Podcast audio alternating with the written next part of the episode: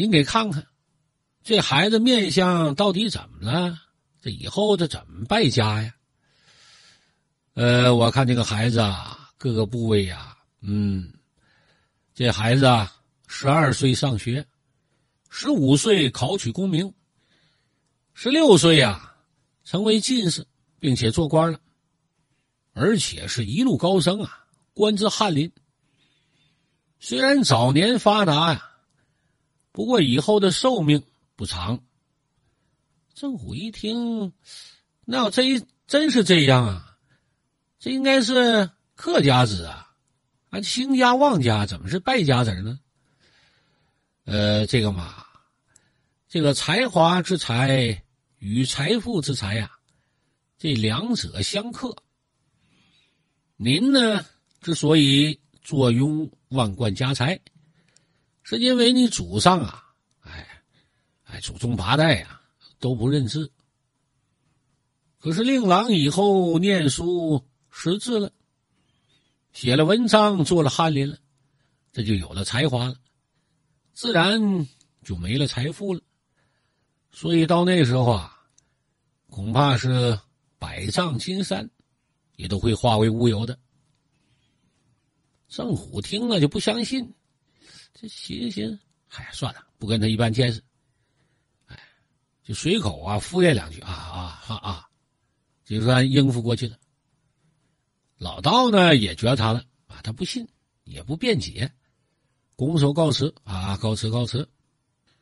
这老道走了以后啊，这郑虎啊可不相信老道的话，寻思我非得让我儿子读书啊，就请了名师教他儿子读书啊，经典史籍呀，什么都学。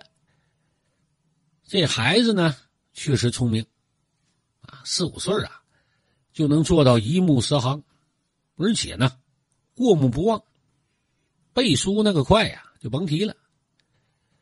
十二岁就进了学校了，啊，这个进这学校啊是官学，啊，不是私塾。三年以后就考中了秀才。十六岁的时候啊，这孩子果然考中了进士。并且进入了翰林院，成了皇帝的近臣了。不过呢，自打这孩子一读书开始，这郑虎的买卖呀，就一直就赔钱。起初的赔钱呢，没赚到钱，觉得是不是有点路数不对呀？想歪招吧，跟人借钱做买卖。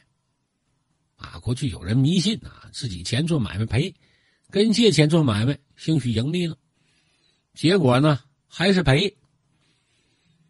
等他儿子进了献血以后啊，他家的当铺又着火了，那是损失惨重啊！你当铺着火的损失重啊，怎么重呢？当当的都拿票来赎东西了，哎，你着了没有啊？你得赔人家，结果啊。赔了好几百万两，把这家败的差不多了。儿子考中举人的时候，这郑虎啊，花钱买了七条大船，雇了很多人，啊，带着货出海。不料遇到风浪，把船也翻了，货也没了，还死了不少人。那些伙计家属啊，都去告他去了，啊，这又花了不少钱。家里的地呢，可都给卖了。上下打点，这才逃脱一劫。等儿子进了翰林院了，这政府啊，把房子都卖了。这一家三口啊，就他领着媳妇儿和妾，啊，租个破房子住。家里呀，甚至都揭不开锅了。不过呢，即便是到了这个时候，这郑虎啊还不相信老道说的话，觉得我儿做了大官了，怎么也得东山再起呀，我还得有钱呢。不料仅仅半年，他那儿子啊就死在任上了，除了几本书啊，一点家产也没留下。这儿子死了以后没多久，这郑虎啊，和他那个一妻一妾，啊，也在饥寒交迫中死了，还真是饿死的。临了啊，这郑虎啊，还不相信老道说那话。其实啊，这郑虎当初要信老道的，问问有没有破解之法，这个结果呀。那就不一样了，啊，当然了，命里有时终须有，命里无时莫强求。也许这一切呀，早在冥冥之中就注定了。这个故事啊，没事你听个热闹啊就行了，哎，千万别当真。如果有心的呢，能听出这里面的教育意义。什么意义呢？说这个读书人呐。有了才华了，但是不可图财。应当啊，哎，多想想报效国家，为老百姓啊多干好事。说白了，你有文化了，当了官了，可你不能贪，啊，你得做清官。你要不做清官呢，贪官，你这官啊也做不成。再有就是啊。即便是再有钱，也不能保证这一辈子啊都花不了。遇到大的变故啊，很快就倾家荡产了。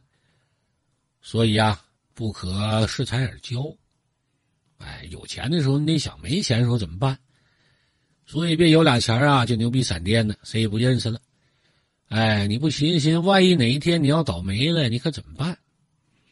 哎，你这么一听啊，这个故事啊。就有点教育意义了，哎，一小段呢就讲到这了，感谢您的收听。